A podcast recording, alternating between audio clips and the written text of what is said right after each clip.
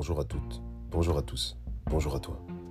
Bienvenue dans le Passeport illimité, le podcast qui déconstruit et explore les idées reçues sur la gestion émotionnelle, la gestion du stress et sur la liberté par le leadership. Grâce au processus Full Mindedness, nous décortiquons ces trois axes fondamentaux qui vont te permettre de lancer ta transformation vers la personne alignée et authentique que tu veux être au quotidien.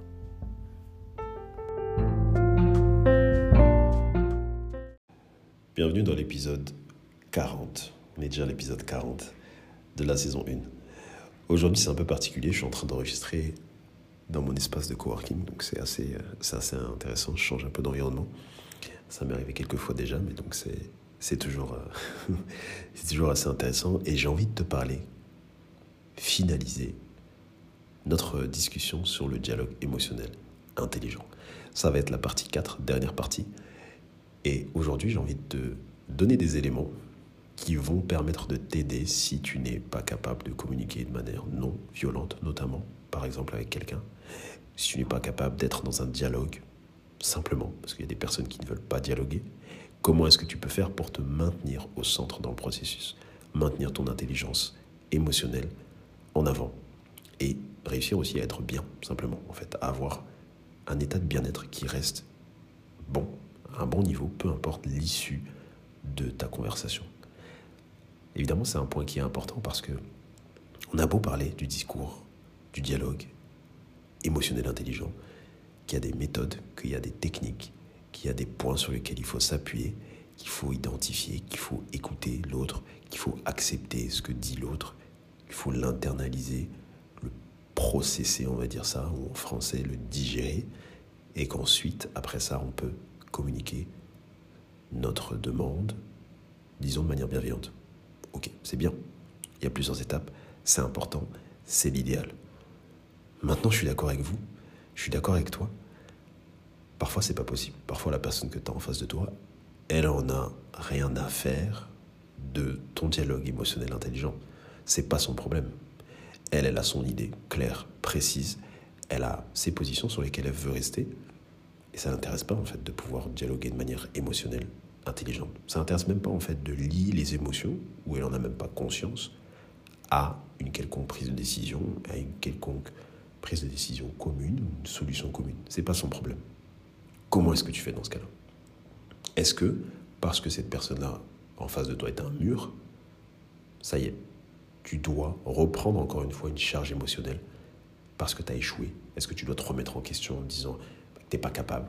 Est-ce que tu dois te dire que tant pis, etc., etc. Non. Non, évidemment.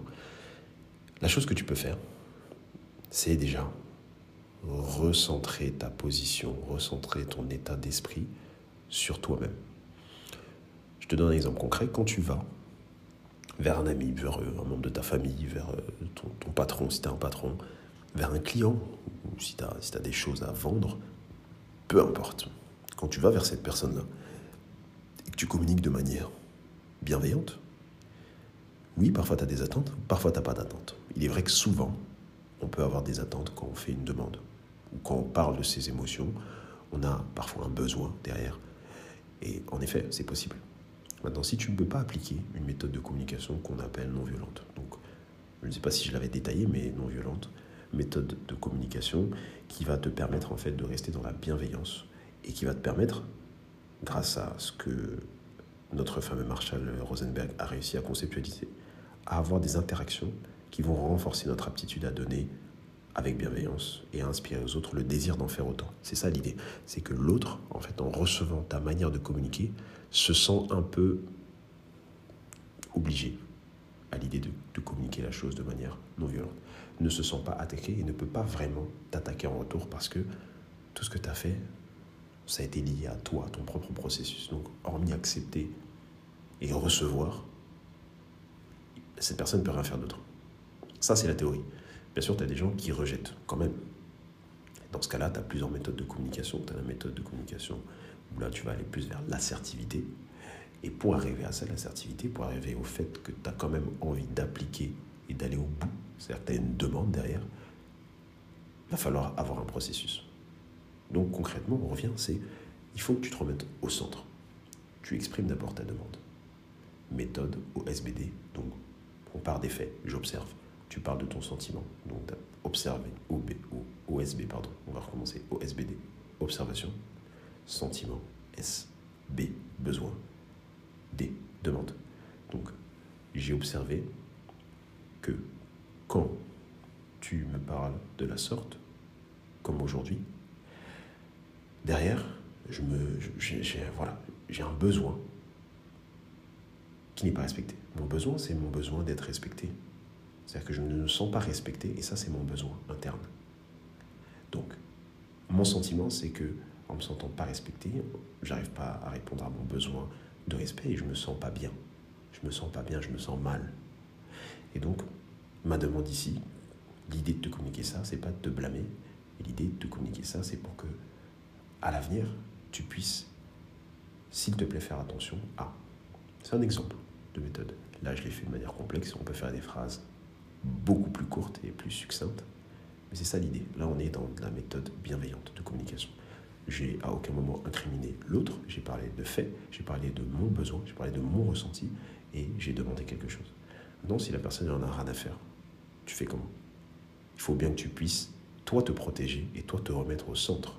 Donc, tu maintiens l'idée du dialogue émotionnel et intelligent. le but n'est pas de t'énerver, le but n'est pas d'être frustré. Là, on rentre justement dans quelque chose qui n'est plus bienveillant, qui n'est plus sain. Tu finis en allant vers quelque chose qui est soit plus assertif ou non. Soit tu acceptes l'idée que c'est comme ça, cette personne n'est pas prête à recevoir, et dans ce cas-là, tu te protèges. Soit tu vas au bout de ta demande, et donc tu fais cette demande-là en sachant que si cette personne-là n'est absolument pas ouverte à l'idée d'accéder à ta demande, il y a des conséquences. Et ce n'est pas une menace, c'est simplement la réalité des choses. Si je te demande quelque chose en partant uniquement de mes besoins, de mon sentiment, et que tu n'écoutes pas, tu n'as pas envie, alors il y aura des conséquences potentielles et il faut que tu le saches et que tu les acceptes. Alors dans ce cas-là, tu finis ta communication en sachant et en disant, tu sais que à force, par exemple, cela va m'amener à ça et donc je serai probablement amené à parce que c'est mon besoin d'être protégé. La personne, elle est au courant, elle en fait ce qu'elle veut, mais au moins, tu es allé jusqu'au bout et toi, tu es bien dans ta communication. Pense au processus dans sa globalité comment est-ce que je fais pour me maintenir au centre et maintenir quelque chose qu'on peut appeler un dialogue émotionnel intelligent?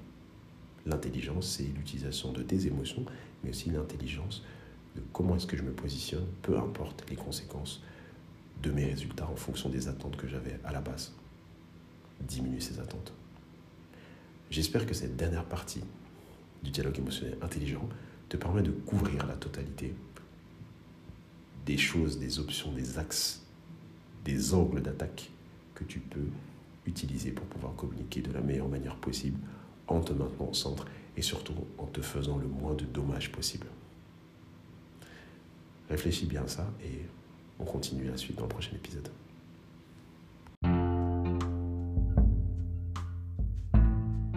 Pour nous suivre et ne rien louper de notre actualité et des services additionnels proposés, abonne-toi à fullmindedness, F-U-2-L, M-I-N-D-E-D-N-E-2-S sur les réseaux sociaux. Si tu veux en savoir plus pour être accompagné, pense à réserver ton appel stratégique gratuit avec moi, avec le lien que tu peux trouver en description. Bien sûr, abonne-toi au podcast sur ta plateforme de podcast préférée en activant les notifications pour recevoir une alerte à chaque nouvel épisode.